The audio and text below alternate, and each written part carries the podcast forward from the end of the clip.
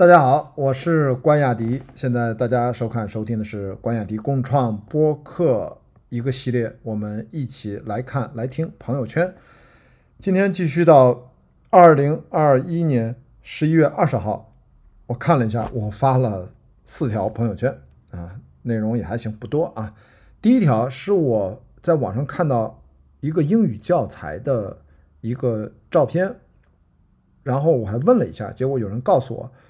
呃，这是现在的中学英语教材，内容是啥呢？是关于撒哈拉沙漠地狱马拉松的全文介绍，然后大概有一个几百字的一个赛事介绍，右边一页配了单词 vocabulary，呃，reading comprehension 就是阅读理解选题，然后还有 translation，但是后面还是吧，还有我就呃不知道了，反正就拍了这两页纸，等于撒哈拉沙漠地狱马拉松已经进入到中学教材作为阅读材料了。所以我写了一段朋友圈，我说：“同学们知道这个两百五十公里的摩洛哥撒哈拉沙漠地狱马拉松超马越野跑比赛，咱们中国大陆有一位男选手闲着没事儿去参加了两次吗？对，就是我，就是我。如果学完这一节英语阅读，对比赛感兴趣，还可以去视频网站找两集名为《雅迪跑世界》的纪录片，拍摄了二零一五年的我参赛的全过程，好吧？”这是第一条朋友圈啊，挺搞笑的。没想到这个比赛现在都进入到啊中学生的英文教材了。第二条朋友圈倒没有什么呃具体内容，只是说开言堂开放对话这次的联名合作线下活动第七站合肥站已经顺利结束。呃，其实这一站。呃，应该和第二场的武汉场连续听，才算相对完整的把个人 IP 打造这个话题说清楚。大概需要三个多小时，中间基本没有废话，所以大家可以在喜马拉雅关雅迪开放对话这个专辑里面去找到这两场的音频，三个多小时，我觉得对于在网上做自媒体内容的朋友应该非常有帮助。好，第三条朋友圈。我转了一个视频号上关于青岛的秋天的一个宣传片，我看到我觉得特别美，因为它拍的都是我最熟悉的青岛老市区中心的一些经典的一些景色，我就说了这样的一段话，我说这是秋天的青岛市市南区的广告片。我一直说青岛很小，别人总觉得很奇怪。我十八岁之前，基本就在这个短片里。目之所及的范围内长大，里面几乎所有的画面和景点都是小时候每天晨跑的路线，包括八大关，也是我中学六年全校啊全程柏油马路的越野跑比赛，全全程有上坡有下坡啊，固定的比赛线路，包括小玉山啥的，也是我小学时组织春游的地方，其他的山头就不用说了。所以，基本我就是在这个广告片拍到的范围，加上旁边也没多远的青岛啤酒啤酒厂。青岛啤酒厂，我家住啤酒厂旁边，所以我说青岛对我一直很小，就这么大的地方来回折腾。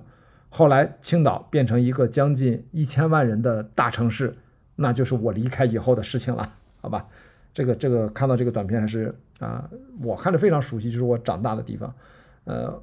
但是我一直觉得好像就这么一片地儿，它非常集中，也没有多么大啊，所以我一直说青岛，呃，其实最老的那片市区就这么大点儿。好，第四条呢，啊，我写了一个纯文字的一个长微博，是关于我在看网上综艺节目，然后让我注意到网上的一个八卦，然后会波及到了这个综艺节目啊，呃，其实是关于孟美岐，好像前阵传网上她的一个。相关的一个消息，然后可能就影响到他在爱奇艺的一个综艺节目叫《舞蹈生》啊，我正好在看了几集那个《舞蹈生》，看到后面我说怎么就没有他的画面了？原来他受到了影响，我是这么说的啊，我说我因为复习英语，爱奇艺的《舞蹈生》我就没追啊。括号我零三年开始曾经连续追看一个舞蹈综艺十几年。呃，国内有舞蹈的综艺都会挑着看几眼。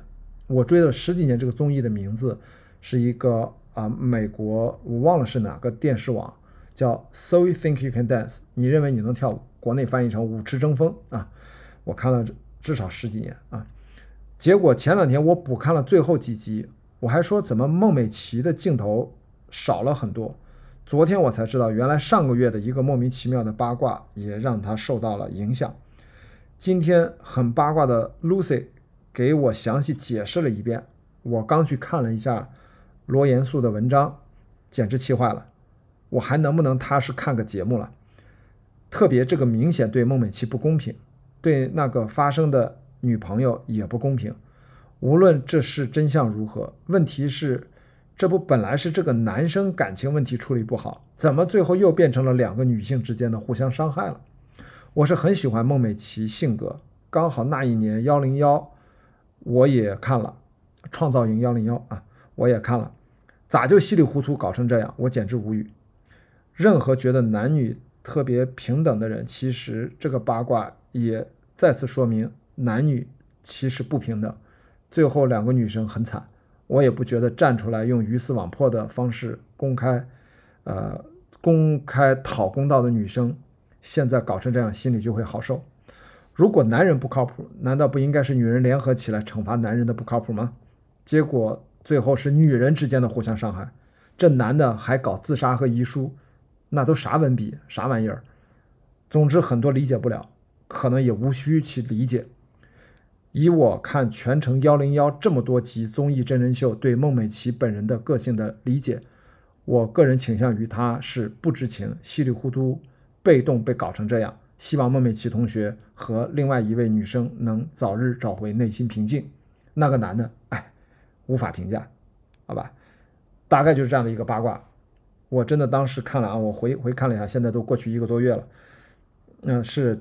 小挺小郁闷的啊，我觉得核心的点就在于，呃，真的现在往往事情就变成本来是男性的问题，最后变成了女性的彼此之间的互相伤害，呃，我觉得这样为什么这种事情总是在发生？好吧，我我我也没法做更多，我只是就看到了这件事情啊，我还是看综艺节目的时候，我发现是怎么回事啊？本来是佟丽娅。金晨和孟美岐三个人做导师嘛？怎么到后来几集就就没有没有孟美岐了嘛？好，那今天就是一起来看来听朋友圈的全部内容。那我们先聊到这里，明天见。